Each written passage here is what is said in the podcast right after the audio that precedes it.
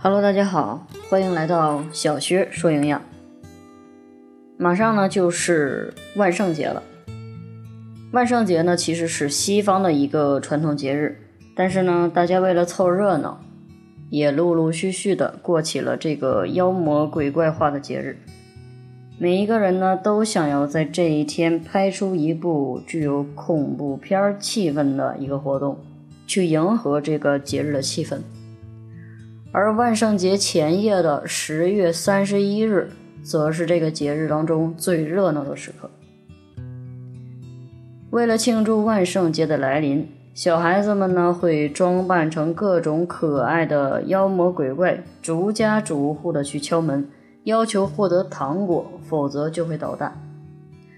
而同时，传说这一晚各种。鬼怪也会装扮成小孩而混入到人群当中，一起庆祝万圣节的来临。而人类呢，为了让鬼怪能够更加的融洽，才装扮成了各种鬼怪的样子。这就是万圣节活动的来临。在万圣节当中呢，有许多跟万圣节有关的食物是密不可分的。首先呢，就是大家所熟悉的南瓜。关于南瓜灯，有一个地狱般的故事，就是说在万圣节整蛊点击率最高的这个南瓜，被做成各种搞怪又恐怖的造型。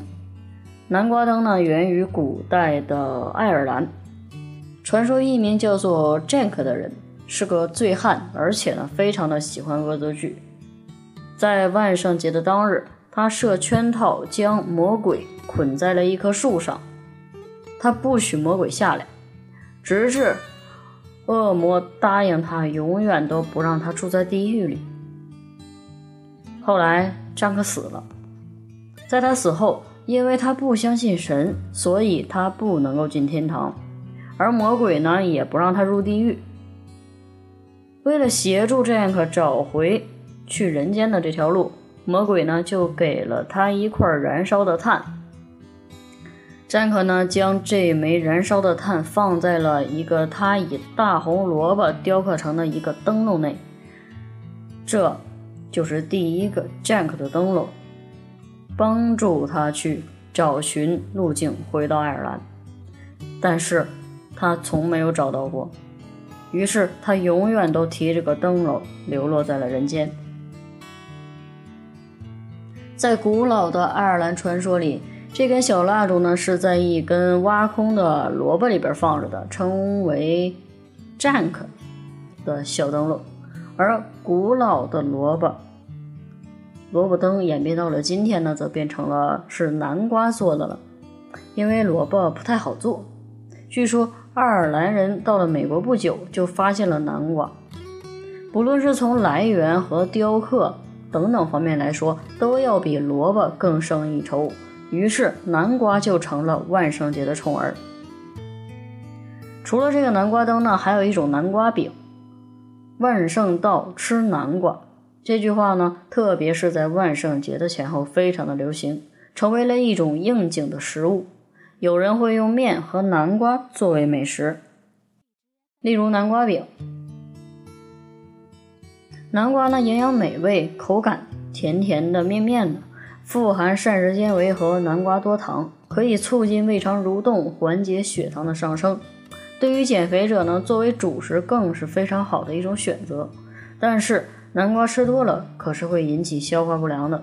对于脾胃虚弱、胃肠不好的人，也要少吃膳肥膳食纤维高的食物。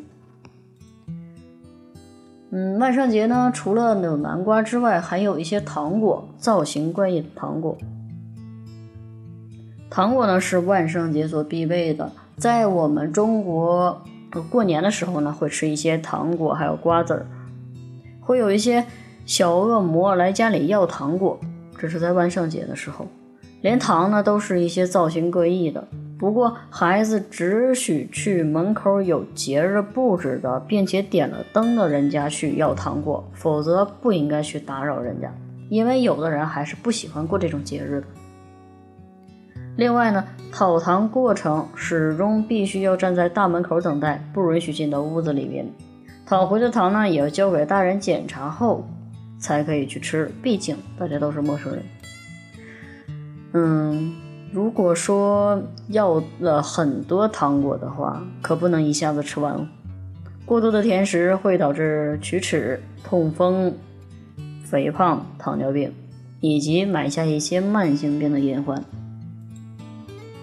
跟万圣节有关的第三个食物呢，就是节日里边一般都含有的蛋糕。万圣节蛋糕是必不可少的一个配角，鬼怪蛋糕就是在万圣节推出的，完全下不去嘴，感觉呢就像是吃了一个鬼一样。